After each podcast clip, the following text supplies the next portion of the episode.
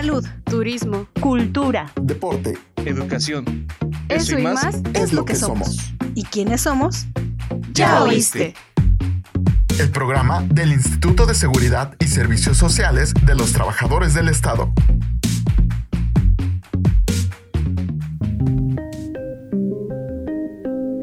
¿Qué tal? ¿Cómo están todos? Los saluda Ámbar Mora y Claudia Mejía. La lactancia materna es una de las formas más eficaces de garantizar la salud y la supervivencia de los peques. Sin embargo, casi dos de cada tres menores de un año no son amamantados exclusivamente durante los seis meses recomendados. Este tema es importante abordarlo, pues no solo es benéfico para los bebés, también los beneficios vienen para las mamás. Sin embargo, existen muchos mitos, tabús y poca información que dificultan su prolongación. Para hablar del tema nos acompaña la doctora Miriam Marcelia Chávez López, médico pediatra con subespecialidad en neonatología y maestría en neurodesarrollo. Bienvenida doctora, gracias por estar aquí. ¿Qué tal? Un gusto. Muchas gracias, un gusto acompañarlos. ¿Por qué es esencial amamantar al bebé desde su primer aliento, desde que nace? Es muy importante porque la lactancia materna va a traer muchos beneficios desde la, primer tetada, tanto para la madre como para, como para el bebé. En el bebé de manera inicial va a ayudar a que regule sus signos vitales recién está naciendo. Cuando un bebé nace hay muchos cambios fisiológicos en el pulmón, en el corazón. Es un bebé que está cambiando de la vida fetal a la vida extrauterina y todos estos cambios eh, conllevan muchas alteraciones en el niño que van cambiando y que es muy importante este apego con la madre y estas primeras tetadas que le van a ayudar a regular frecuencia cardíaca, su frecuencia respiratoria, su saturación de oxígeno, su temperatura y a nivel metabólico ayuda también a regular el azúcar o la glucosa del bebé durante estos primeros minutos esenciales. Estos minutos esenciales de las primeras tetadas van a ayudar a que la madre tenga una mejor producción de leche porque hay una mejor producción de las hormonas encargadas en la, de la producción como son oxitocina y prolactina que van a ayudar a que se produzca mayor cantidad de lechita y que entonces nos asegure un mejor éxito en la lactancia. en las primeras horas sabemos que hay que darle la leche materna primero antes que meterle cualquier otra cosa. No siempre se hace. ¿Por qué es malo o no se recomienda que tomen fórmula antes de, la leche materna?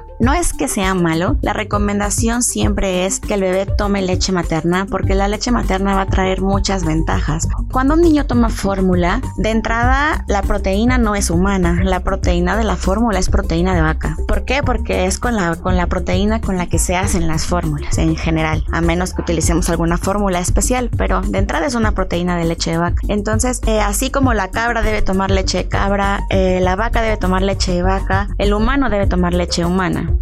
El no tomar leche humana de entrada, pues ya está alterando a nivel gastrointestinal. Otra de los por qué no es dar fórmula es porque las fórmulas, aunque ya algunas están adicionadas con prebióticos y probióticos, no son los mismos que cuando el bebé succiona directamente de la leche materna. Además, cuando el bebé succiona del seno de la madre, también está chupando las bacterias que están en la piel de la mamá, además de lo que se transmite a través de la leche. Esto hace que su microbiota intestinal se vaya enriqueciendo y vaya siendo mejor, tolere mejor la leche y tolere mejor esta transición. Recordemos que durante toda la vida fetal el bebé lo único que deglutía era líquido amniótico, que estaba compuesto entre otras cosas por la misma orina del bebé, por cabellito que va soltando el bebé, por grasa, por células muertas de la piel, etc. Entonces eso es lo único que deglute el bebé. Una que sale, pues ahora tiene que empezar a deglutir su alimento principal que, que es la leche. Adicional a esto, la, ninguna fórmula está adicionada con ningún tipo de inmunoglobulinas. Las inmunoglobulinas son proteínas especiales que tenemos que nos ayudan a defendernos de virus, de bacterias, de hongos y de algunos otros elementos. Ninguna fórmula, por mejor que sea, tiene inmunoglobulinas, cosa que la leche materna tiene en gran abundancia. Otra desventaja de las fórmulas es que tienen la cantidad exacta, según las normas oficiales, de proteínas, de grasas, de lípidos, de vitaminas, pero la leche humana va cambiando conforme pasa el día, conforme pasan los días, conforme crece el bebé y no es la misma nunca si es un bebé prematuro o si es un bebé de término. Si es un bebé prematuro, la leche tiene diferente porque el niño necesita diferentes cosas. El niño prematuro necesita más proteína, entonces la leche materna se encarga de tener más proteína. Cuando es un niño nacido a término, necesita proteína sí, pero no tanta como el bebé prematuro, entonces disminuye su producción. La leche no es la misma en la mañana, en la tarde y en la noche, también cambia. Tampoco es la misma en la primera tetada y en la última tetada. Ajá. Cuando el bebé se pega, la leche tiene cierta cantidad de nutrientes y al terminar la toma, la leche tiene diferente cantidad de nutrientes. Esto lo hacen las fórmulas. Las fórmulas tienen nutrientes específicos y así son a cualquier hora. Incluso la leche materna cambia si el niño enferma. Si el bebé enferma, la misma saliva del bebé al tener contacto con el seno de la madre avisa que no está bien, que está enfermo y entonces la leche tiene mayor cantidad de inmunoglobulinas, es decir, defensas que logran pasar al bebé para ayudarlo a sobrellevar mejor la enfermedad y poder curar más rápido. Las fórmulas no tienen toda esta capacidad. Si bien tienen la capacidad de nutrir, no tienen la capacidad de, de defender al bebé como tal. Qué increíble esta sinergia que hay entre el cuerpo de la mamá y las necesidades que tiene el bebé. Más que estas ventajas alimenticias, hay un vínculo mamá y bebé a la hora de amamantar. Sí, claro, totalmente. El vínculo se va creando muy grande, muy grande, perdón, desde que el bebé, al momento que nace, lo ideal es pasarlo de manera inmediata con la madre. De esta forma, los signos vitales se van a regular mejor y se va a empezar a crear este vínculo. Al momento que el bebé succiona el pecho, manda información hacia el cerebro, específicamente en una parte que produce las hormonas que se llama hipófisis. Esta hipófisis va a mandar señales importantes y va a producir ciertas hormonas. Dos de ellas son la prolactina y la oxitocina. La oxitocina es una hormona muy importante que va a ayudar, uno, en la madre al momento del apego inmediato le va a ayudar a la contracción uterina. Es decir, que las madres que tienen un apego inmediato y lactancia temprana tienen menor riesgo de tener hemorragias posteriores al nacimiento porque el útero se contrae de mejor manera. La segunda es que la oxitocina es la hormona conocida como hormona del amor y esta hormona del amor tiene justamente esa función, crear ese vínculo grande con el bebé. Otra de las cosas importantes que genera este vínculo, cuando el bebé nace, ese líquido que todavía tiene sobre su piel, toda esa grasita que algunos bebés tienen que se conoce como vermix, genera un olor especial que nadie detecta más que la madre, pero ella tampoco sabe que lo detecta, simplemente existe. Es y está inconsciente. Es, ajá, exactamente, es inconsciente, pero ese olor ahí está. Y ese olor al momento que la madre respira y huele a su bebé hace que ese vínculo se vaya creando cada vez más fuerte. Por otro lado, la prolactina es la hormona que se encarga de mandar el aviso hacia el pecho, hacia los senos, de crear leche. Y esto va creando un vínculo cada vez mayor. Además, cuando el bebé está con la madre, hay una cercanía. El bebé no está lejos. El bebé estaba acostumbrado a estar 24 horas al día, 7 días a la semana con la mamá, fuera a donde fuera. Si la mamá iba al baño, estaba el bebé ahí. Si la mamá salía a la calle, el bebé estaba ahí. Y de pronto nace y este vínculo de alguna manera se cierra un poco, ¿no? O sea, ya la mamá no está 24/7. La mamá va al baño, el bebé ya no. La mamá sale, el bebé ya no. La mamá come, el bebé está en otro lado. Entonces, este vínculo que se va creando con la lactancia hace que el bebé sienta esa cercanía, sienta seguridad. Si tiene miedo, le ayuda a quitar el miedo. Si está llorando, calme el llanto. Si está triste, genera consuelo. Incluso la succión, en general la, eh, la succión, pero la succión al seno materno disminuye el dolor, funciona como analgésica, hace que el bebé libere ciertas sustancias, entre ellas endorfinas, que ayudan a que el dolor se calme. Por lo tanto, el acercarse al bebé al pecho ayuda a regular el dolor. Por ejemplo, si el bebé tiene cólico, si el bebé está enfermo y le duele la pancita, le duele la garganta, le duele su cuerpo porque tiene alguna enfermedad, la succión al seno materno ayuda a que esto disminuya y se relaje. De verdad, qué interesante saberlo. Se niegan muchas veces a darle el pecho porque me duele, me arde, ya me, se me agrietó el pezón. Muchas mujeres ya no quieren, no, no, no les gusta, les duele el pecho. ¿Qué podemos aconsejarles también para decirles, oye, es necesario que la mamá realmente lo amante? Si te duele, puedes hacer esto. Si no, si se te agrieta el pezón, puedes hacer el otro. ¿Qué recomendación tú le puedes dar a ellas? Eh, una parte muy importante, y esto no lo supe hasta que fui mamá, porque antes de ser mamá es muy fácil decir, sí, dale pecho, si te duele, bueno, pues aguántate y dale de comer porque tu bebé tiene que comer. Pero Yo digo eso, porque no soy mamá. Pero cuando eres mamá, te das cuenta que en realidad la lactancia es un proceso muy complejo y que a lo mejor cuando lo ves en las pantallas, lo ves que te están promocionando un curso de lactancia, todo el mundo te dice que la lactancia es una maravilla y que todo va a salir perfecto con tu bebé y que dale de comer y todo es belleza, ¿no? En la lactancia. Y la realidad es que creo que esa es una de las partes muy importantes por las cuales muchas mamás dejan de lactar, porque nos pintan la lactancia como la quinta maravilla, como la belleza desde un principio y la realidad es que es, es muy bella, sí lo es, es una maravilla, sí lo es, pero lleva un proceso y ese proceso no te lo platican, ese proceso no lo conoces hasta que lo vives. Y cuando lo vives te das cuenta que lactar es complejo para tu bebé y es complejo para ti. Tu bebé debe aprender a hacer un agarre adecuado del pecho. Los pezones van a doler, sí. Incluso si eres asesora de lactancia y eres la mejor asesora del mundo, cuando tienes a tu bebé, te duelen los senos. Ajá. Y esto es algo muy importante que no es que lo estemos haciendo mal, simplemente es un proceso de adaptación de mamá y bebé. Y es un proceso que no va a ser fácil, va a ser difícil. Sobre todo hay una bomba de hormonas que se están liberando en la mamá, una bomba de emociones entre la felicidad de tener a tu bebé, pero la angustia de saber que te está doliendo. Y entonces llega el momento en que tu bebé va a comer y pues sabes que tiene que comer y quieres que coma porque amas a tu bebé, pero al mismo tiempo por dentro dices, no comas por favor, ¿no? Eh, la verdad es un dolor. Yo a mí me sucedió igual. Yo ya lloraba. Y no porque no quise sino porque me ardía de una forma. Y como tú dices, o sea, es un dolor porque el, el, pecho se hincha de una forma sorprendente por la leche que contiene. Entonces, mientras tú le das pecho con uno a la otra, se te está inflando, se te está inflando, se te está inflando.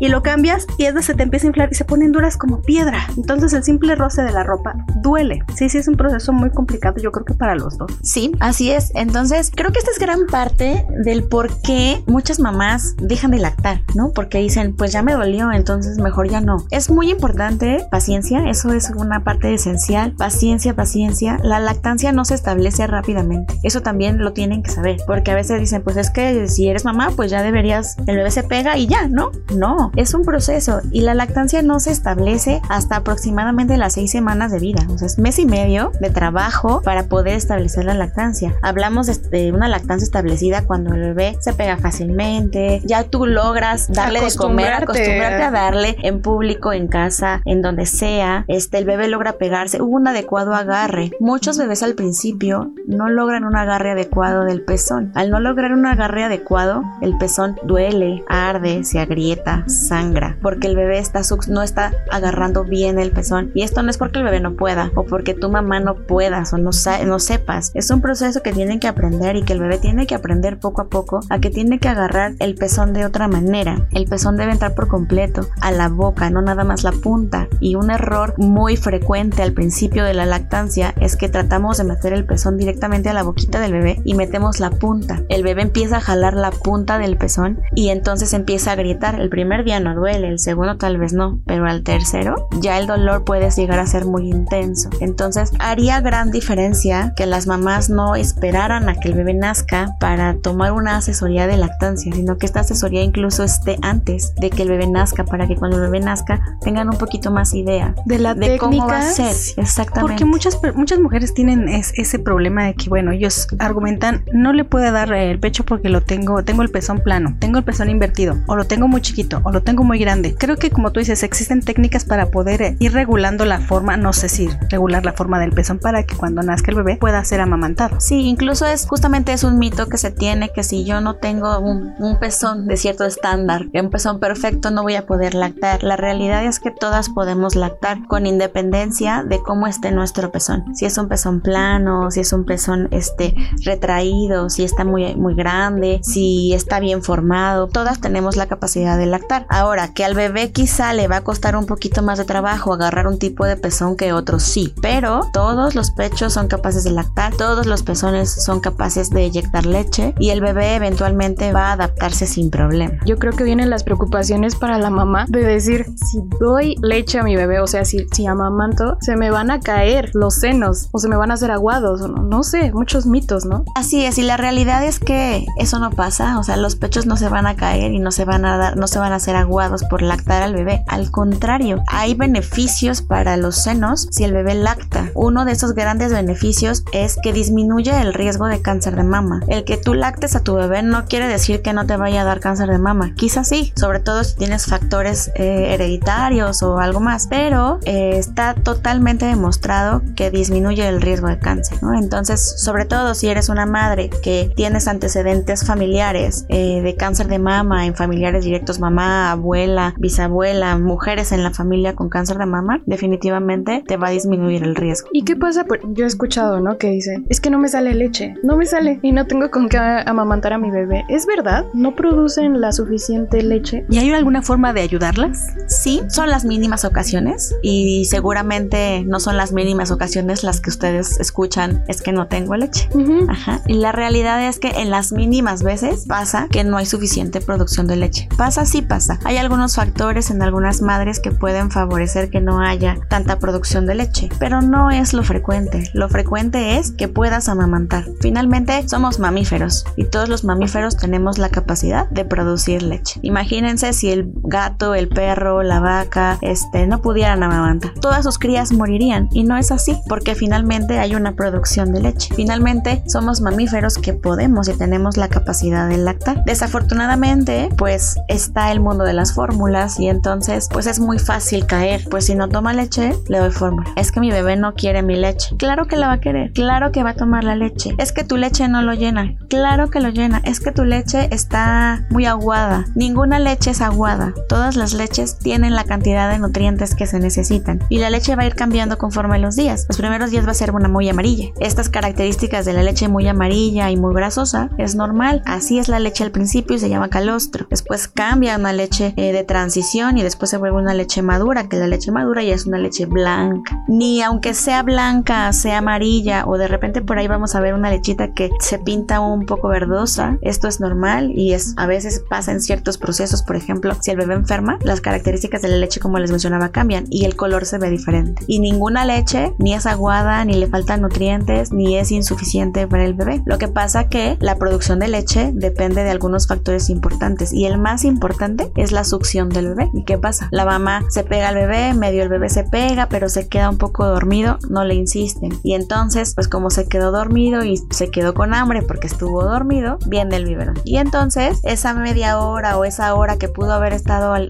pegado al pecho, ya no estuvo porque se le dio forma. Entonces disminuimos el tiempo de succión. Si no hay suficiente succión, no hay suficiente producción. Sé que sí he escuchado muchas veces. Es que mi leche salía cortada. Yo así lo pienso porque fue cuando empezó a amamantar, que era lo que tú le llamas calostro, no que se le llama calostro. Bueno, se ve muy amarillo como si fuera leche de vainilla y se ve con demasiada grasa.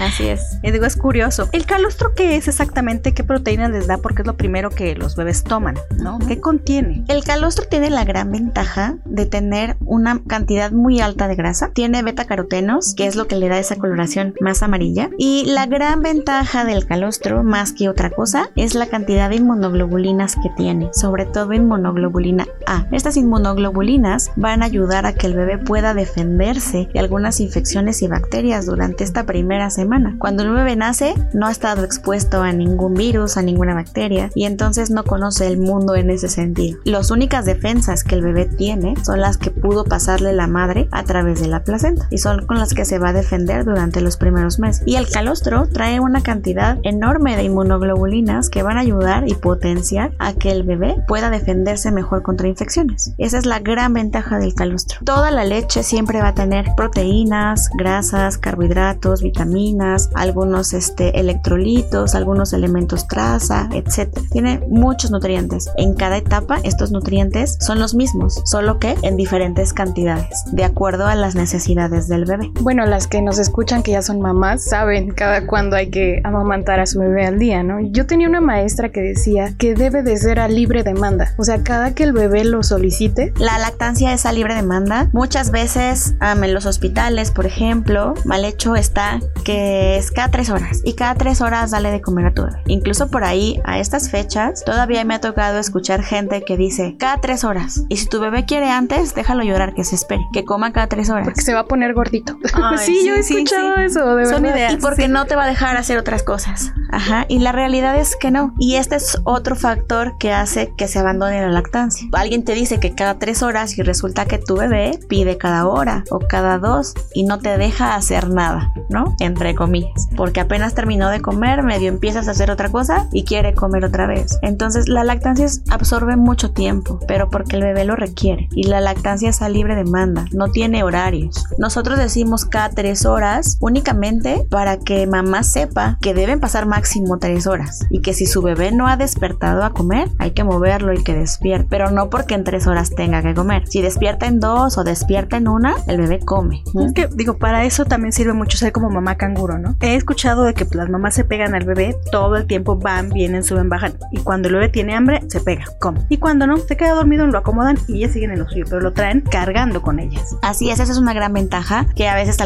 algunas mamás les cuesta un poco de trabajo, sobre todo en el tema de cuando es cesárea, A veces es un poquito más complicado porque la herida duele más, es más tardada la recuperación, entonces cuesta un poco más de trabajo, pero bueno, sería lo ideal y la lactancia efectivamente es a libre demanda y el bebé se puede pegar 15 minutos, media hora, porque muchas veces dicen, bueno, me, me dijeron en el hospital que 15 minutos de un lado, 15 minutos del otro. Ya le di media hora, listo. No, hay bebés que comen muy rápido y entonces no requieren 15 minutos, requieren 10 o requieren 7. Y hay bebés que son más lentos, más dormilones, hay que estarlos despertando para que coman y a lo mejor esos 15 minutos se prolongan a media hora. El decir 15 minutos y 15 minutos es solo un aproximado para que la mamá sepa más o menos el tiempo con el que estamos seguros que el bebé va a comer. Pero si es más o es menos también depende mucho del bebé. Depende que la succión sea continua, porque de nada sirve que el bebé esté pegado media hora si de la media hora succionó 5 minutos y los otros 25 fueron solo dormir. Entonces tiene mucho que ver que el bebé esté succionando. El bebé debe succionar al menos el 80% del tiempo que esté pegado debe haber succionado. Si no, no comió suficiente. Y si en una hora despierta, hay que volverle a dar de comer porque se tiene la idea que si mi bebé despertó en una hora, se quedó con hambre. No lo llene. Y viene el comentario de la tía, la suegra, la abuelita, etc. Es que no tu, tu leche no lo llena. Es que tu leche es muy aguada. Es que mira, está muy clarito. Y entonces la mamá empieza a generarse una idea de que así es. Aunque ella diga, no les voy a hacer caso a los comentarios y no me importa lo que digan, la realidad es que en el fondo como mamá te pega, ¿no? Y dices, ¿y si es cierto? Y más si eres primeriza. Así es. Bueno, yo ahorita me imaginé atendiendo un hijo y yo diría, bueno, es que ya sí saben. Es que le haces caso a, tu mamá porque ya fue mamá a tu abuela, porque pues ya tuvo 15 hijos, ¿no? O sea, realmente sí, sí les haces caso y dices, es que lo dice porque así pasó y así es. Efectivamente, y entonces pasa que el bebé, mi leche no lo llena y entonces se despertó en una hora y en una hora, pues como tiene hambre y no lo llené, pues le voy a dar fórmula porque no lo llené y no es esa la realidad. La leche materna se vacía más rápido de la pancita que la fórmula. Entonces, un bebé que toma fórmula puede tardar 3-4 horas en despertar y aún así, al momento que llega el tiempo límite, les cuesta trabajo despertar. Un bebé que toma leche materna no. La leche materna se vacía más rápido de la pancita y entonces les da hambre más rápido. Pero esto no quiere decir que no se llenó, quiere decir que ya tiene hambre otra vez. Pasó una hora, sí, pasó una hora, pero ya tiene hambre y hay que volverle a dar de comer. El error es que no me lo vuelvo a pegar al pecho. El error es que pienso que no se llenó y entonces entra la fórmula. Y en ese momento le quito la oportunidad de succionar mi pecho. Si le quito la oportunidad de succionar mi pecho, disminuyo la probabilidad de producción de leche. Hay menos estímulo para producir leche. Y entonces si así va pasando el tiempo, no es que yo no pueda producir, es que no le estoy dando la oportunidad al bebé de ayudarme a producir mi leche. ¿Y tú? ¿Ya nos sigues en nuestras redes sociales oficiales? ¿Todavía no? Entonces, toma nota. Encuéntranos en Facebook, Twitter, Instagram, YouTube y TikTok. Estamos como ISTMX. Pero no te vayas, que esta entrevista continúa.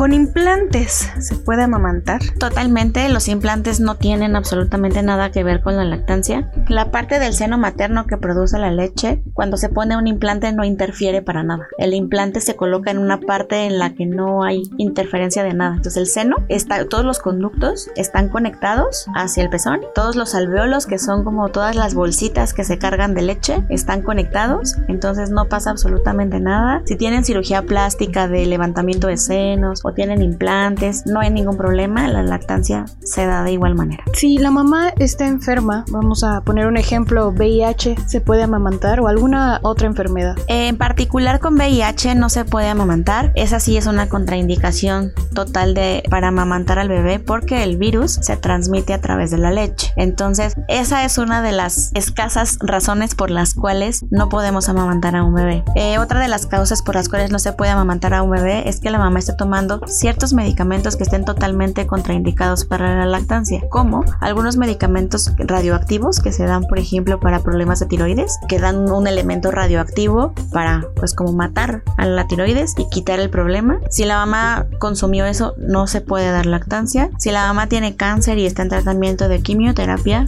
tampoco se puede dar lactancia. En general son como los grandes, esas enfermedades que son más complejas, medicamentos complejos, porque incluso hay muchísimos medicamentos que aunque en la cajita diga no dar en el embarazo y la lactancia, se pueden dar y son seguros. Los que no son seguros en ningún momento son todos los radioactivos y los medicamentos para tratar el cáncer. De ahí en fuera prácticamente todos los medicamentos o casi todos se pueden dar durante la lactancia. ¿sale? Entonces las indicaciones en realidad, más bien contraindicaciones para lactar, en realidad son muy poquitas y el VIH justamente como lo comentabas es una de ellas. Bueno, también hay otras contraindicaciones, ¿no? El que tengas alguna adicción, el que tomes alcohol. Sí, pero eso es bajo la conciencia de la madre. Obviamente si se consume alcohol, pues sabemos que no podemos lactar o el consumo de drogas, pero esto no son no son padecimientos orgánicos como el cáncer, por ejemplo, ¿sale? O sea, yo yo tengo cáncer, requiero un tratamiento con quimioterapia, imposible lactar, ¿ok? Una madre que tiene una toxicomanía, esto se puede modificar. Una mamá con cáncer no puede dejar su tratamiento, porque si deja su tratamiento se muere. Pero una madre con alcoholismo o una madre con toxicomanías sí puede modificar, ¿no? Obviamente requiere un manejo especial, pero sí puede modificarse, ¿no? Y si ella lo modifica, no habría contraindicación para que pueda lactar. Hay un mito. Ya sabes que las mamás, las tías, las abuelitas y todo el mundo dicen que para tener más leche materna puedes tomar cerveza, atole o más agua. ¿En serio? Sí, sí, es en serio.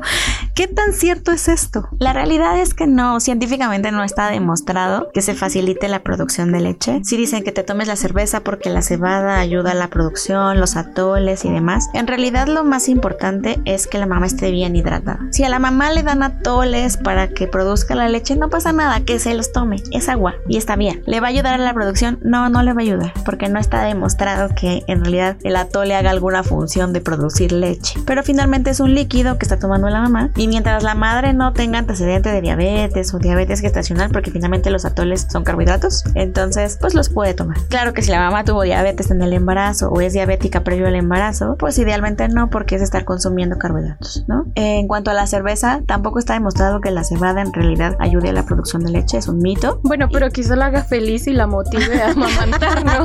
eso que Yo creo que... por eso.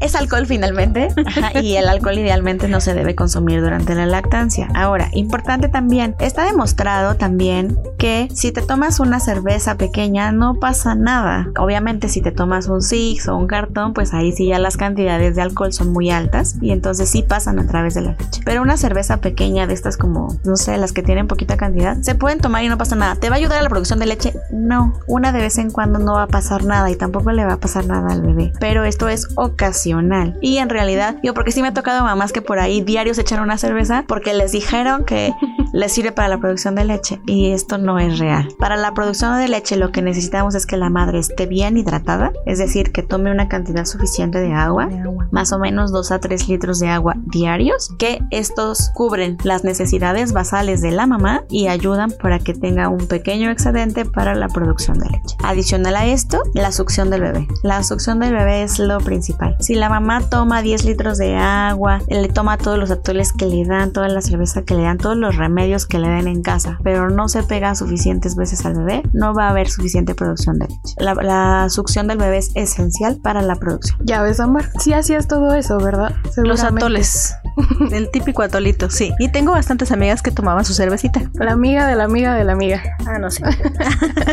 ¿Qué pasa con la alimentación ya que estamos entrando en estos temas? Con la alimentación de la mamá, ¿debe de ser exclusiva? ¿Debe de acudir obviamente con el médico, el nutriólogo para que tenga un plan alimenticio ideal? Eh, la mamá debe idealmente pues tener una adecuada nutrición. Esto es que incluya grupos de todos, alimentos de todos los grupos, pero no tiene que tener una dieta especial en cuanto a, a nada más puede comer pollito asado y carnita asada, verduras al vapor y toda su, por lo menos el puerperio, se la echa con verduras al vapor y pollo asado. La mamá termina odiando el pollo al término del puerperio. La realidad es que no, la mamá puede tener una dieta libre, puede comer lo que quiera comer. Mientras el bebé esté bien, no hay contraindicación para ningún alimento. Cuando modificamos la dieta de la madre, cuando tenemos sospecha de que el bebé pueda tener una alergia a la proteína de la leche de vaca. ¿Por qué? Decimos, bueno, pero si toma leche materna, ¿qué tiene que ver la proteína de la leche de vaca? Cuando tomamos alimentos que tienen proteína de leche de vaca, dícese todos los lácteos, quesos, cremas, mantequillas, algunos cereales, panes, pastas o enlatados, esas eh, partículas de proteína de leche de vaca sí pueden pasar a través de la leche y sí puede tomarlas el bebé y entonces causarle muchos cólicos o mucho reflujo, muchas alteraciones gastrointestinales. Si nosotros tenemos la sospecha que el bebé puede tener una alergia a la proteína de la leche de vaca, entonces hacemos modificaciones en la dieta de la madre. ¿Qué modificaciones? Todo lo que tenga que ver con lácteos, pero no otros alimentos. Porque muchas veces le dicen es que no comas calabacita o no comas frijoles porque si tú comes tu bebé se va a distender y tu bebé se va a poner panzón, va a tener muchos gases, va a tener cólicos y la realidad es que no es cierto. La mamá puede comer todos esos alimentos y al bebé no le va a pasar absolutamente nada. Lo único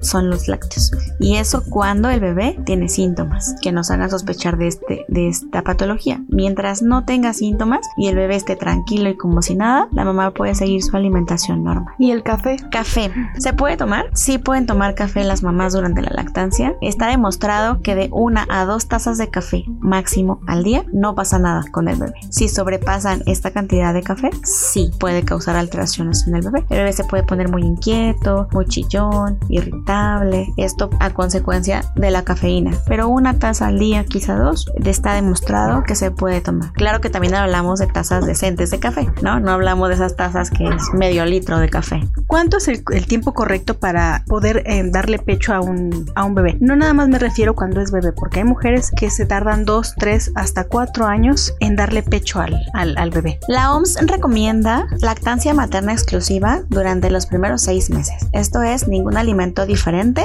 a la leche materna. Y recomienda continuar con la lactancia mínimo dos años. Después de los dos años, ¿la lactancia puede seguir? Sí. Esto es a decisión de la madre y el bebé. No hay una edad límite. No podemos decir tres años, cuatro años, ocho años. Mientras la mamá y el bebé decidan que quieren seguir con la lactancia, pueden seguir. La lactancia, según lo que recomienda la OMS, es exclusiva seis meses y continuar con la lactancia mínimo dos años. Y recalco la palabra mínimo porque entonces quiere decir que no es por lo, o sea, dale dos años, no, dale mínimo dos años. A partir de los dos años tú decides o, con tu bebé decides si quieres seguir la lactancia o no. Bueno, pero después de los seis meses, no es que exclusivamente la lactancia, ya se le integra alimento. Así es, ajá, por eso comento, los primeros seis meses lactancia, lactancia materna exclusiva y posteriormente continuar con la lactancia mínimo dos años. A partir de los seis meses iniciamos la alimentación complementaria, que es ya la introducción de alimentos sólidos al bebé y ya, bueno, las madres decidirán el método que quieran utilizar para,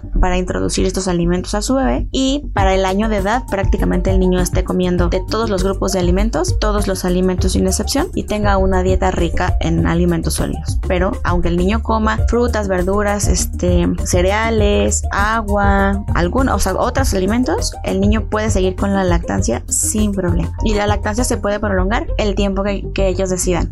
La decisión de suspender la lactancia es de la madre, pero muchas veces también es del, niño. Incluso por ahí en algunos grupos de lactancia, este, si ustedes se meten o se, se meten como parte del grupo de lactancia, van a encontrar madres que lactan a sus hijos hasta los 7, 8, 9 años. Y a lo mejor ante la sociedad muchos dicen, ay, pero ¿cómo, no? Si ya está grande cómo le da, le da pecho. Sigue habiendo como esa, ese miedo o ese pensar que está mal, ¿no? Y la realidad es que no está mal. Si ellos lo han decidido así, está bien. La leche materna importante siempre nutre, porque es otro mito por ahí que hay, que después de cierta edad tu leche ya no sirve. Y desafortunadamente, no nada más es de voces de las personas que no son médicos. Hay veces médicos que lo dicen y que dicen, tu leche después de los seis meses es agua. Es agua, es anguasa, sí lo he escuchado. Y la realidad es que no es cierto. La leche materna siempre nutre. Nutre si tu bebé nació a las 28 semanas de gestación, nutre si tu bebé nació al término del embarazo, nutre si tu bebé tiene un año, nutre si tiene seis años. Obviamente la leche de un niño a los dos años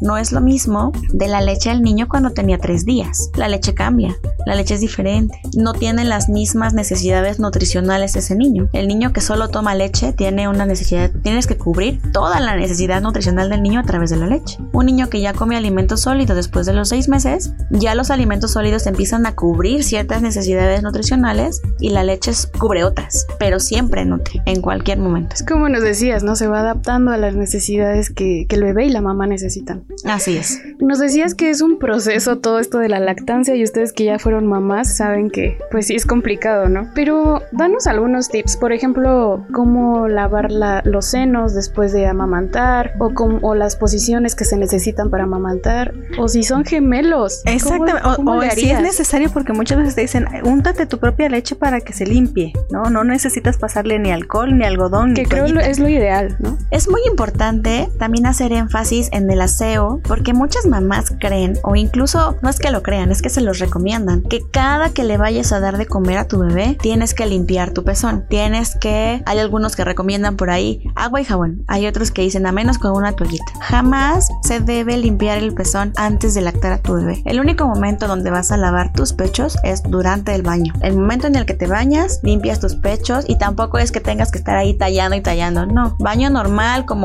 antes de que tuvieras tu bebé y ya, no hay que estarla eh, limpiando cada que vayas a dar de comer a tu bebé. La piel, incluyendo la piel del pezón, tiene una capa importante de grasa y tiene una capa que permite que no pierda agua, que la piel no pierda agua y que la piel absorba el agua y la mantenga ahí. Si nosotros limpiamos con frecuencia, ¿qué pasa cuando nos lavamos las manos? Ahora en la pandemia seguramente a muchos les pasó que se lavaban tanto las manos que al término del día las manos estaban agrietadas, a veces hasta sangraban de tantas veces que nos lavábamos las manos. Ahora imagínense, si la piel de las manos es una piel más dura y más resistente, imagínense la piel del pezón. La piel del pezón es una piel sensible y es una piel mucho más delgada y más suave. Si estamos lavando cada hora o cada tres que el bebé come, pues esa piel va a terminar destrozada. De por sí, el bebé succiona, está húmedo, con eh, eh, tiene contacto constante con la saliva del bebé. La saliva del bebé de entrada desde la saliva tiene algunas enzimas que van degradando la proteína y la grasa, que se llaman amilasa y lipasas salivales.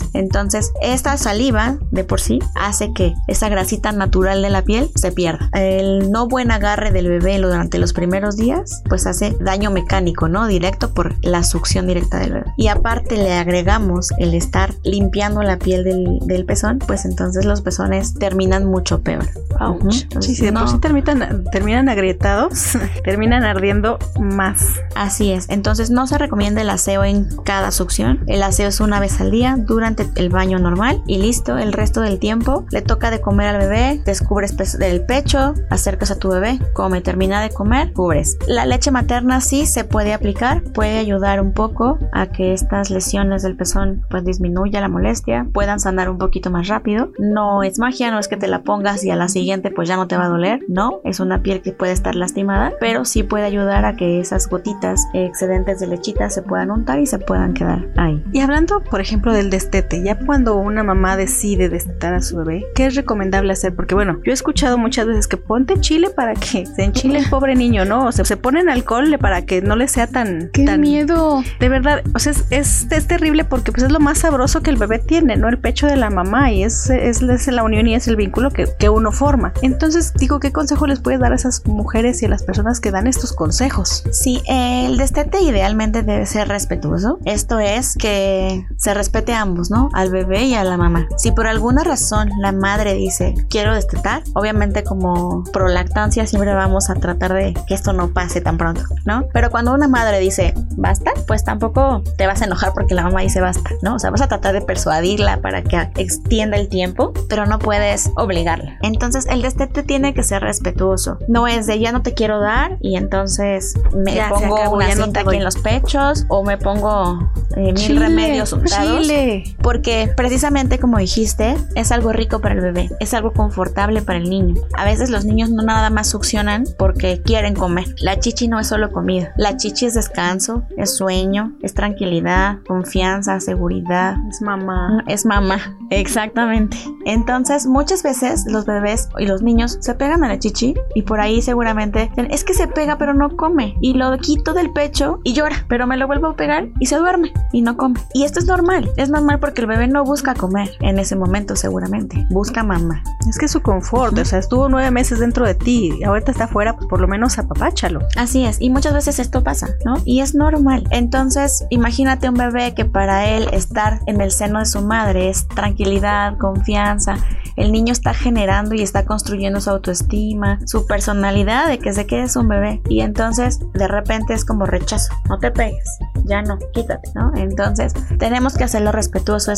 Podemos ir disminuyendo las tomas que no son tan necesarias, sobre todo cuando son más grandes, ya por ahí cercando los dos años o después de los dos años que ya las mamás, muchas ya dicen, bueno, ya di dos años, vamos disminuyendo y podemos ir quitando tomas que no son tan esenciales para el bebé tal vez. Quizá las más como más esenciales del bebé casi siempre son la toma para dormir la siesta, la toma para dormir en la noche y la toma para despertando en la mañana. Son como las más fuertes regularmente. A veces durante el día el niño está jugando y de repente pues ve a la mamá a un lado y pues no pensaba tomar chichi, pero pues de, de paso le baja la blusa. Aquí estás, estás aquí. Con permiso. Y le succiona tantito, ¿no? Y se va y sigue corriendo. Entonces a lo mejor esas tomas podemos empezar a evitarlas, pero sin el rechazo, sin decir no. Sí, claro. Ajá, sino simplemente como quitarle la oportunidad al niño de, o sea, a lo mejor si yo sé que está jugando y que a veces jugando viene y me busca para que tome la chichi, pues a lo mejor lo dejo jugar y yo me pongo a hacer otra cosa. y entonces no está como el estímulo, ¿no? Pero no rechazo y no hay que poner nada. Incluso poner algo también, pues genera como, o sea, la persona que me ama y que me daba la chichi ahora sabe feo. Entonces todo eso tiene que ver y a lo mejor no lo vemos así, pero todo eso en algún momento puede afectar, o sea, va afectando y al término de cierto tiempo, pues ya generó a lo mejor algún trauma que no sabemos ni por qué lo tenemos, pero que ahí está. Pero que ahí está. Y que decimos, pero ¿por qué si todo fue bien y fue felicidad y mi infancia fue una maravilla? Pues ¿por qué tengo este trauma especial que no me deja hacer cierta cosa, no? O sea, a lo mejor fueron detalles como esos. Ahora que- ya sé por qué no me gusta el chile. Odio por la salsa, ¿no? Fue de ahí. ¿Sale? Entonces, no untar nada, también untar, aparte de que el niño lo siente como una agresión, porque en realidad eso es. Es una agresión. También a veces las personas recomiendan untar o dar cosas que pueden hacer daño. Entonces puede causar muchos problemas. El porru puede llegar a causar broncoespasmo. Este es que el, el- el bronquio, que es lo que lleva el aire al pulmón, se cierre y se bloquee. Entonces, sobre todo en los niños pequeños, esto llega a pasar. Entonces, imagínate que esto puede ser un efecto secundario grave del porru. Y entonces la mamá se lo unta en el pezón para que el bebé no se pegue. Y entonces el bebé se pega y chupa el vapor, ¿no? Entonces esto puede conllevar una serie de eventos desafortunados que pudieran, pudiéramos haber evitado. Pues sí, lo, lo que es no saber, ay señoras, por favor, no se pongan nada. Así que cuidar a nuestros hijos. Bueno, y eh, importante, hace rato me preguntabas también en cuanto a las posiciones. Híjole, a veces hablar de las posiciones es un poquito complejo porque no las entiendes hasta que las ves. Y a veces es difícil como explicar cómo posicionar al bebé sin que te estén viendo. Y e incluso aunque te vean, si no tienes un bebé o no tienes un muñeco, no es tan, tan fácil explicar las posiciones. Pero en realidad podemos utilizar muchas posiciones.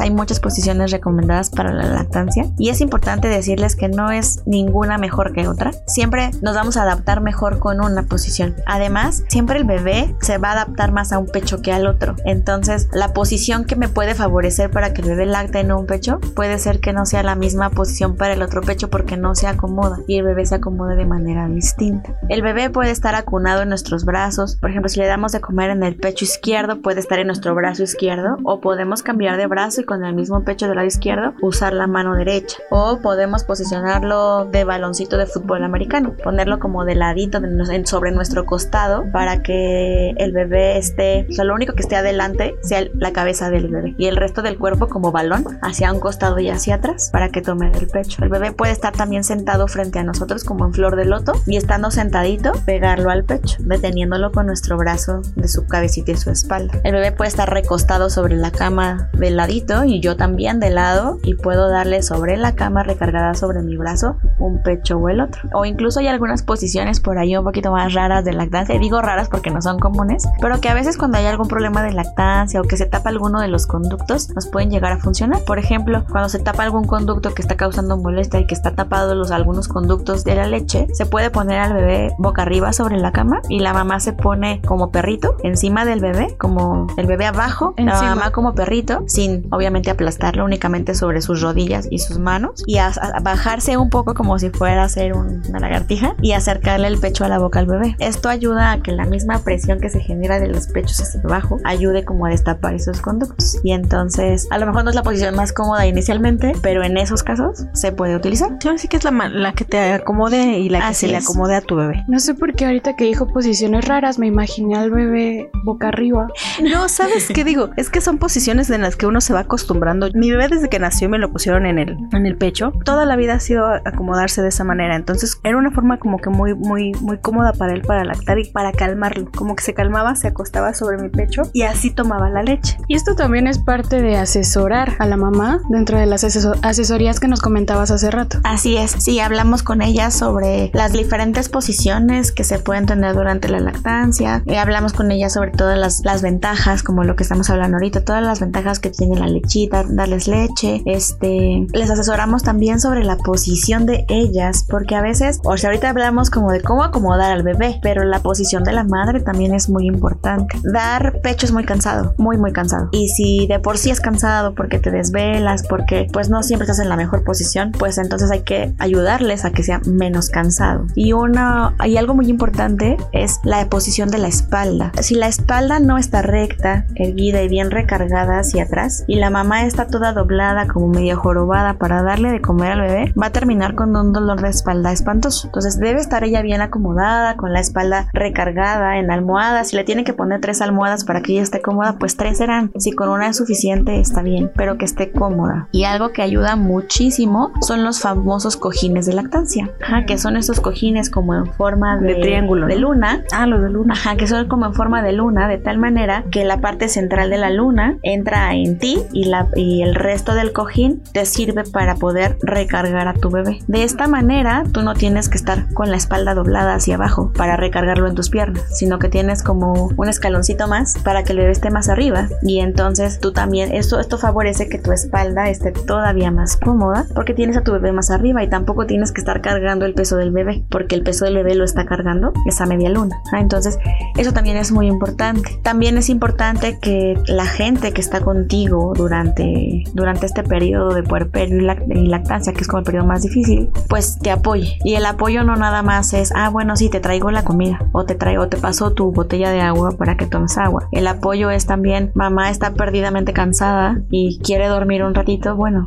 dame al bebé, yo lo cargo. Ajá, yo me hago cargo. Yo lo baño, yo lo cambio. A lo mejor yo no puedo lactarlo. Soy la abuelita, soy la tía, soy el papá. Pero sí puedo ayudar a la mamá a hacer otras cosas que el bebé necesita para que la mamá esos, a lo mejor esos cinco minutos que la mamá pudo descansar, los invirtió en cambiarle el pañal. Y alguien más pues podía hacerlo. Y a lo mejor podíamos decir, pero pues son cinco minutos. ¿Cuánto se puede tardar en cambiar un pañal? Créame que cuando estás lactando, esos cinco minutos de estar sentada relajada saben a gloria. ¿Sale? Entonces es muy importante tener ese, esa cadena de ayuda durante este periodo y la cadena de ayuda también implica guardar silencio si es necesario guardar. Esto es no dar opiniones que puedan afectar a la mamá. Hablamos que durante el puerperio hay una bomba de emociones porque todo hay, hay muchas cosas. Estás contenta pero a la vez a la vez triste porque te duelen los pechos y a la vez te sientes culpable porque tu bebé debe comer pero no quieres que coma pero sí quieres que coma. Entonces es una es una bomba, ¿no? Y a esto agrégale que estás cansada y demás. Entonces esa cadena es muy importante. Y en cuanto a guardar silencio me refiero a que a veces el comentario que hacen de es que tu leche no lo llena, es que tu leche está aguada, es que no le sabes dar, es que tu leche le cae mal y lo hace llorar. Todos esos comentarios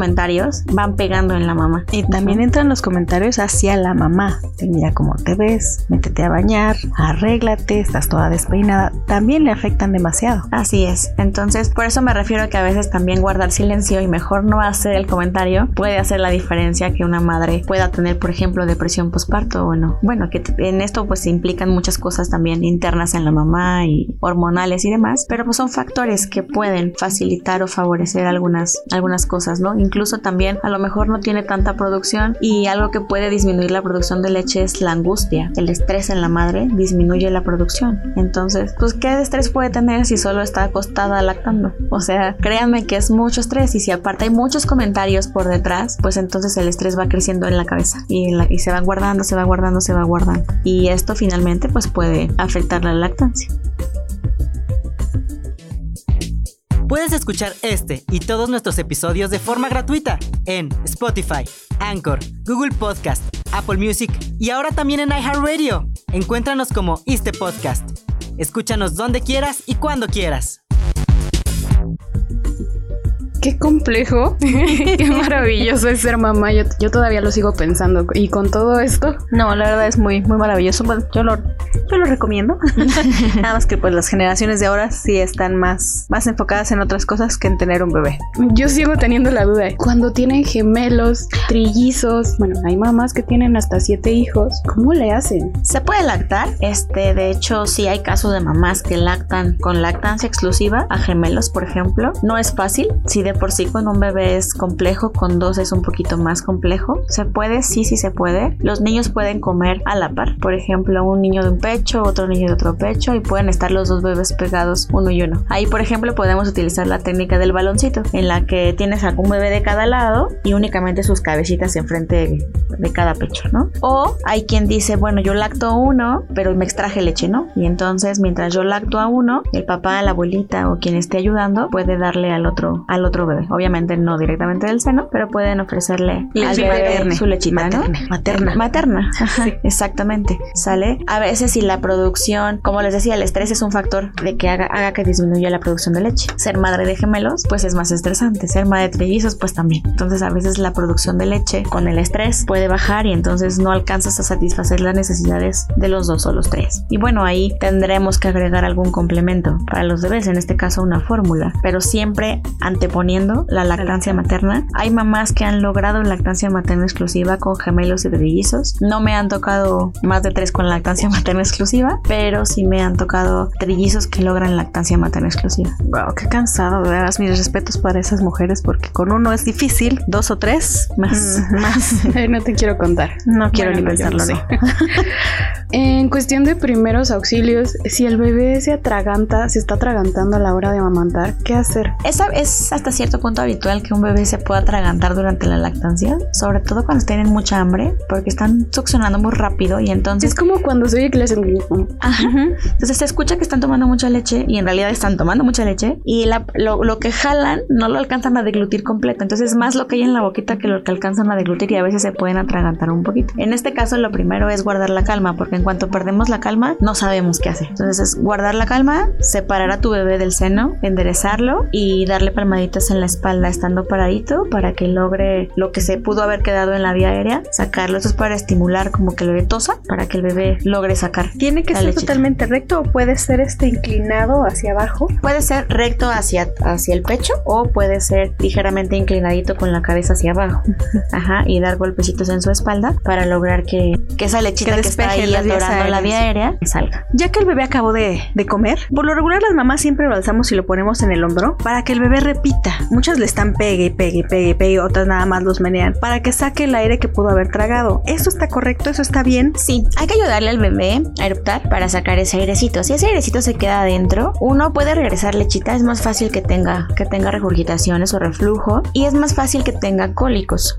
Entonces sacar el aire de alguna manera le ayuda al bebé a estar más tranquilo y que no tenga estos, estas eventualidades que son muy comunes en el lactante. En cuanto a la posición, sí se puede colocar al bebé sobre nosotros mismos, justo como dijiste, como colocarlo en el, en el pecho y darle golpecitos en su espalda. Estas palmaditas en su espalda deben ser palmaditas no fuertes para no lastimarlo, pero no caricias, porque por ahí eh, de repente le dan nada más como caricias en su espaldita. Eso no funciona. Las palmaditas deben ser, deben, deben mover ligeramente al bebé, porque lo que en realidad va a hacer que el aire salga, cuando el bebé estuvo deglutiendo aire durante la succión, adentro en el estomaguito está mezclado el aire y el líquido. Ajá, entonces les pongo el ejemplo, cuando alguien prepara una inyección y ya la va a aplicar, si se fijan, cuando está el líquido, hay mezclado burbujas y líquido. ¿Qué hacemos con la jeringa? La golpeamos. ¿Para qué? Para que las burbujas se vayan hacia arriba. Y entonces se mezclen con el aire de arriba y ya quede solo el líquido. Algo similar pasa en la pancita del bebé. Está mezclado el aire con el líquido. Obviamente no le podemos pegar como a una inyección, pero para eso son las palmaditas en la espalda. Para que al momento que el bebé se mueva y vibre, ese aire se vaya hacia arriba y entonces pueda salir en forma de un eructo. Esta posición es adecuada. Otra posición es sentar al bebé sobre mis piernas y poner mi mano, por ejemplo, lo siento en mi pierna izquierda volteando hacia el lado izquierdo y mi mano izquierda detiene su cabeza como si fuera un tripié. Tomo mi mano y detengo su cabeza y su pecho al mismo tiempo, ligeramente inclinado hacia enfrente y con mi mano derecha, que es donde está su espalda, dar palmaditas en la espalda. ¿Esa posición es recomendada también para los recién nacidos? Sí, totalmente. Importante, no tiene que estar media hora sacándole el aire al bebé. Hay bebés que no deglutieron tanto aire y entonces no van a eructar. Y pueden estar una hora completa y el bebé no va a eructar. Entonces, poquito tiempo, tres minutos, cinco minutos, eruptó bien, no eruptó, no pasa nada, ¿ok? Y otra cosa importante, cuando el bebé toma biberón, generalmente erupta porque deglute mucho aire. Pero cuando el bebé toma seno materno, hace un sello hermético con el seno y entonces no deglute aire. Probablemente si solo tomó seno materno, no va a eruptar y eso es normal porque no hay que sacar, no hay aire adentro. No, y eso es bueno saberlo porque si la mayoría de las mamás son de, no, ya tomó leche, tiene que sacar aire a fuerza. Qué bueno que sepan que pues cuando es del pecho, como hacen lo que tú dices, el sello hermético, no entra tanto aire. Eso es con los chupones que es, aunque los tratan de hacer al, al estilo de la boca, ninguno es igual al seno.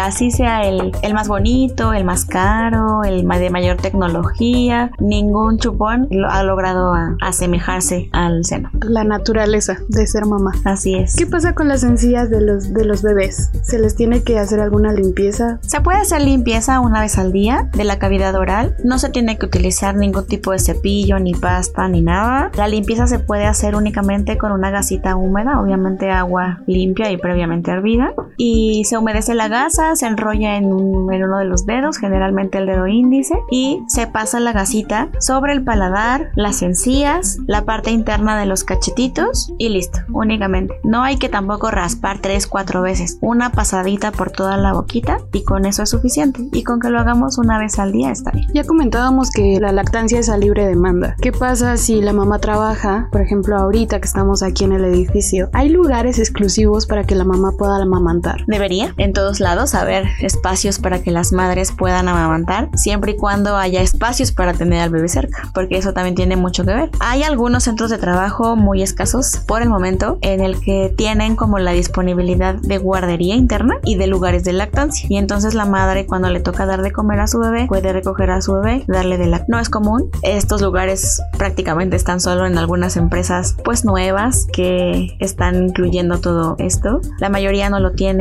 En algunos centros de trabajo que eso sí ya hay más, hay lactarios. Y entonces la madre puede acudir al lactario y extraerse leche, guardar su leche en el refrigerador y cuando ella vaya a casa después del trabajo pasa por su leche y se la lleva. Afortunadamente ya hay más lugares de este tipo en los que ya hay lugares específicos para que las madres lactantes puedan extraer su leche. Todavía no hay mucha cultura en cuanto a, la importancia de la lactancia materna en, en las empresas y a veces aunque haya lactarios el jefe no da el permiso, ¿no? Y entonces la mamá no puede ausentarse esos 15 o 20 minutos para sacar la leche, pues porque no le dan la oportunidad de hacerlo. O simplemente no hay lactario y dicen, ah, bueno, sí me tengo que extraer, pues sí, sácatela, ¿no? Pero pues si encuentras dónde. Sí, ¿y dónde? ¿En el baño? Y entonces, en muchos lugares de oficinas, pues no es que cada quien tenga su oficina y puedas cerrar la puerta y extraer. O sea, es una línea que nada más está separada cada, cada gabinete de una pared delgada, pero pues te asomas y ves a tu compañero al lado, ¿no? Entonces, pues no es cómodo sacarte leche cuando tienes que sacarte las dos chichis y tu compañero a un lado, atrás, adelante y en todos lados, ¿no? Algunas optan por ir al baño y extraerse leche en el baño, pero el baño no es el lugar ideal para extraer la leche, no es un lugar limpio. ¿no? Es como si tú fueras al baño a sacar tu sándwich para, para, comértelo. Exactamente. Entonces, esta parte, desafortunadamente, en cuanto a la lactancia y trabajo, todavía aquí en México es muy difícil porque no nos dan como las, las oportunidades, ¿no? Para, para poder extraer leche. Quizá no hay lugar, quizá no hay tiempo, no hay permiso. Todavía hay mucho machismo, por ejemplo, y dices, bueno, pues si querías ser mamá, pues para qué estás trabajando. Y entonces esa es una de las causas de las que pues no hay permiso, porque pues entonces mejor vete con tu bebé y deja de trabajar. Pero pues también como mujeres queremos desarrollarnos en el ámbito laboral y crecer profesionalmente. Profesionalmente, no nada más crecer como familia o crecer como mamá, sino crecer de manera profesional. Que tenemos las mismas oportunidades. Así es. Y bueno, si no... Y los papás, perdón, también tienen los mismos derechos de cuidar a los hijos. O sea, está bien que tú trabajes. Corresponsabilidad. exactamente, una corresponsabilidad de hacerlo. Y bueno, a ti que nos escuchas, si no sabías, en el ISTE sí tenemos salas de lactancia. Tenemos un poco más de 180 salas de lactancia. Se ubican en unidades administrativas, delegaciones, hospitales, FOBISTE, pensioniste. Todas estas salas pues son para ti. Como dice la doctora, son espacios para ti y para tu bebé. Pues es que esa es la situación. Yo creo que no se comenta lo complicado que es para que no les dé miedo. En, en, realidad no estamos tan familiarizados con la lactancia. Muchas veces podemos decir, ah, sí, la lactancia materna. Muchas mamás embarazadas, y me han tocado mamás embarazadas que me dicen, sí, yo lactancia materna y yo solo quiero leche materna y no quiero que le den fórmula a mi bebé y por favor no le den nada y yo, yo puedo sola. ¿No? Y a veces ya cuando tienen al bebé dicen, ay no, sí, dame una tomita de fórmula porque no puedo más, ¿no? Entonces es muy importante uno tener asesorías previas al nacimiento, porque a veces decimos, pues es lactancia materna, que puede, pasar, ¿no? Pero pues pueden pasar muchas cosas, entonces sí es muy importante tener una asesoría previa, tanto una asesoría prenatal de entrada, las asesorías prenatales no son comunes que las mamás las pidan y son muy importantes, porque ahí hablamos del proceso del nacimiento, de qué va a pasar con el bebé, por qué puede llorar o no, por qué puede tener un problema o no, o sea, todos los cambios que ocurren en ese momento. ¿Qué implica acercar al bebé de manera inmediata con la madre? ¿Qué implica la lactancia temprana? Y em, empezamos a hablar de lactancia. Pero las asesorías de lactancia prenatales también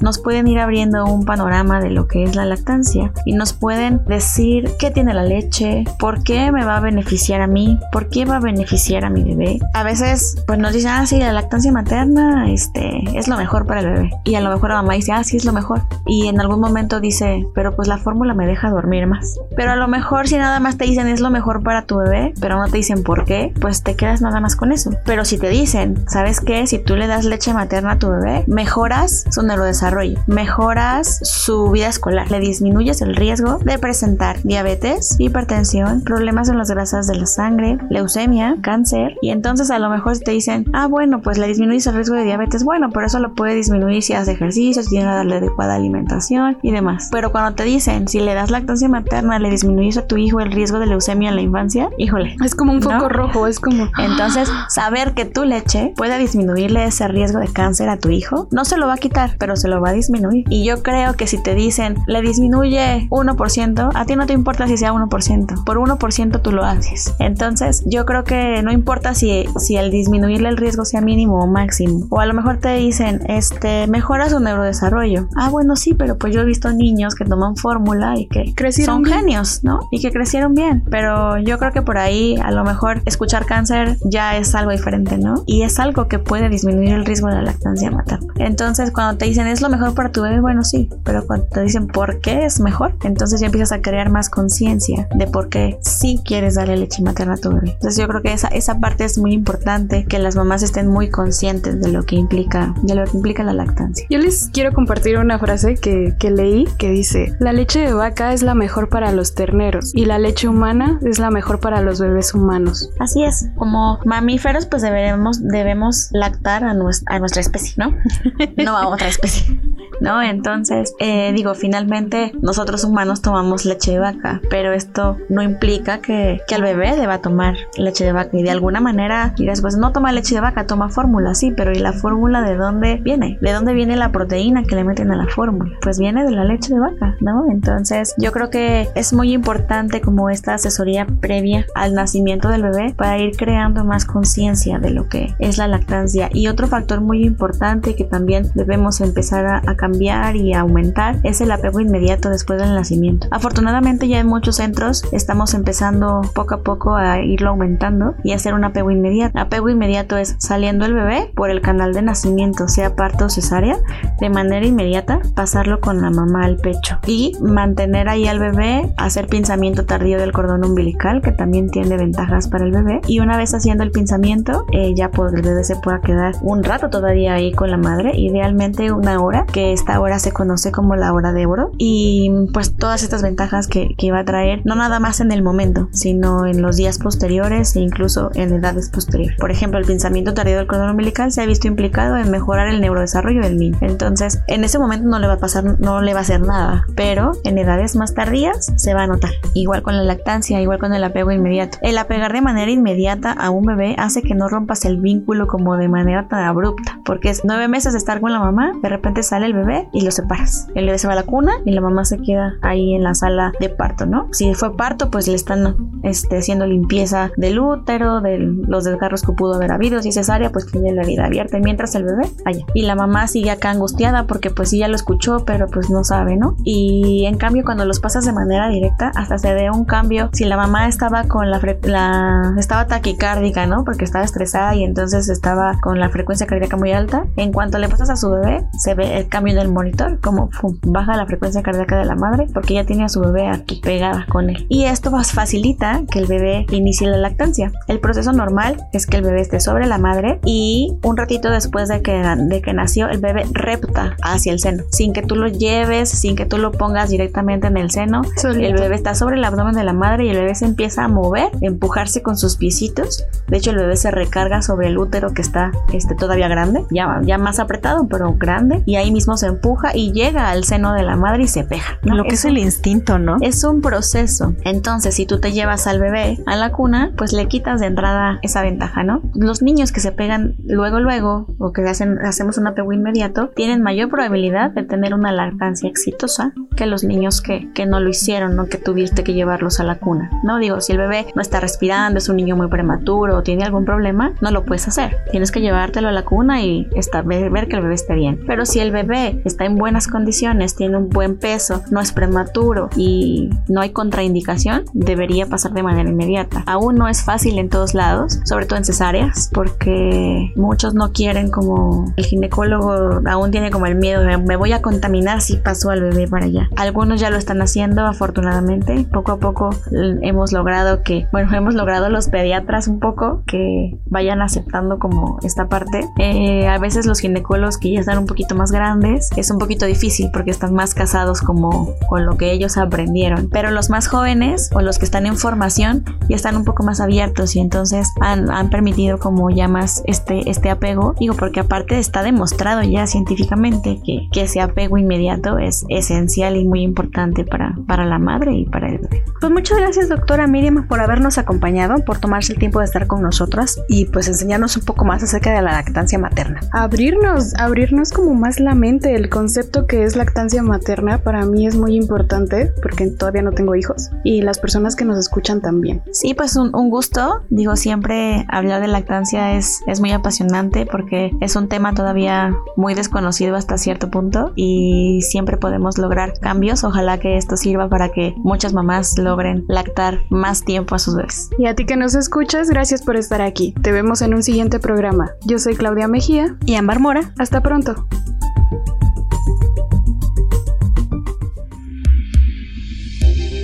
Este programa es realizado gracias a la colaboración de Ámbar Mora y Claudia Mejía en los micrófonos, Antonio Tapia en la producción, Cristian Ortiz y Ámbar Mora en la producción ejecutiva, en comunicación social, Alma Rosa Rivera, en la dirección general del ISTE, doctor Pedro Centeno.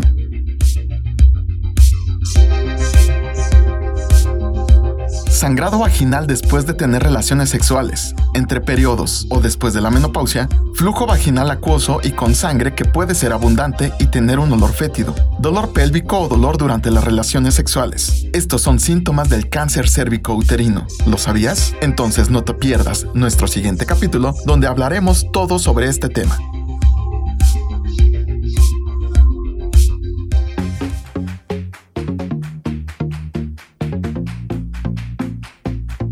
Salud, turismo, cultura, deporte, educación. Eso, y más, es lo que somos. ¿Y quiénes somos? Ya oíste. El programa del Instituto de Seguridad y Servicios Sociales de los Trabajadores del Estado.